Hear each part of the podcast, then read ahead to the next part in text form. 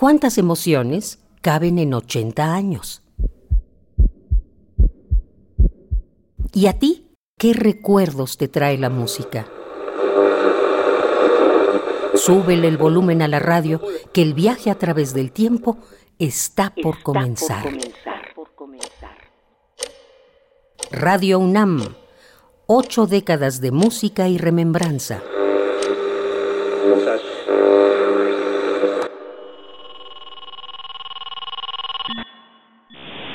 Hola, hola, hola, hola. ¿Me escuchan? ¿Escuchan? ¿Hay alguien ahí? ¿Hay alguien ahí?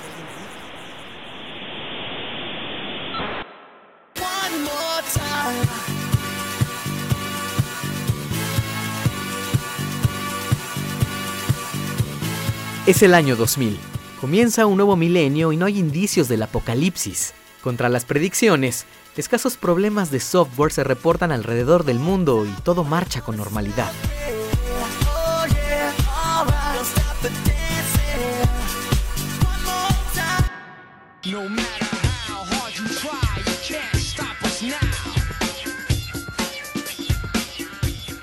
En febrero, el ejército ruso toma Grozny, capital de la República de Chechenia, donde se organiza un grupo rebelde que busca independizar a la región.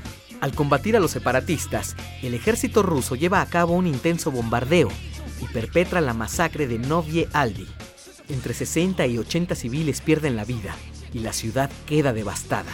Más adelante, las Naciones Unidas se referían a ella como la ciudad más destruida del planeta.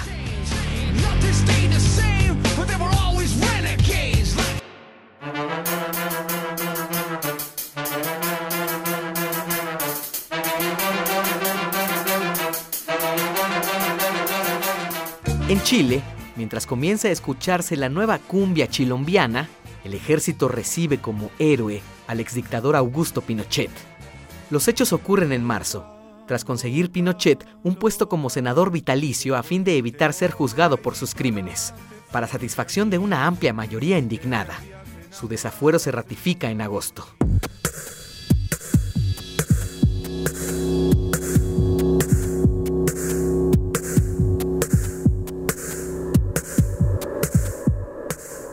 Octubre, 950 millones de litros de fango de carbón se derraman en el estado de Kentucky. Este se considera uno de los desastres ambientales más grandes de la historia, tan solo superado por el derrame de petróleo del barco Exxon Valdez en Alaska en 1989. En noviembre del 2000, George W. Bush resulta ganador en las elecciones presidenciales. Es la cuarta vez en este país que un presidente es elegido pese a contar con menos votos populares que su oponente. En sincronía, aparece este año la canción Idiotech de Radiohead, en la que su vocalista critica y comenta este tipo de acontecimientos.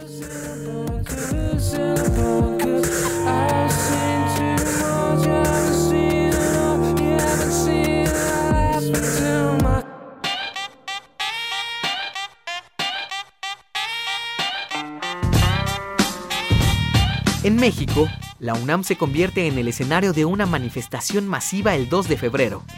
Se protesta contra el alza de las matrículas y se exige la reestructuración de la universidad.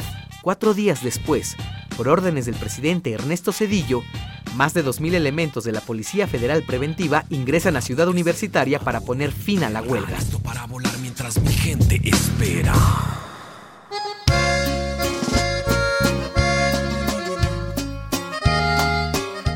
Diciembre se produce un hito en la historia.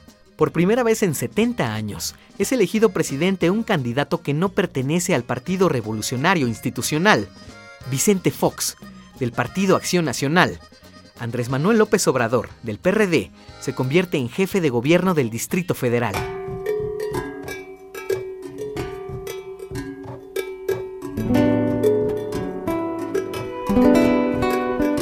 En el año 2000, Radio UNAM transmite sus contenidos a través de seis canales, AM, FM, Internet, onda corta y dos señales vía satélite. La emisora llega de este modo al siglo XXI. Radio UNAM, ocho décadas de música y remembranza, porque la vida se mide en canciones, historias, instantes.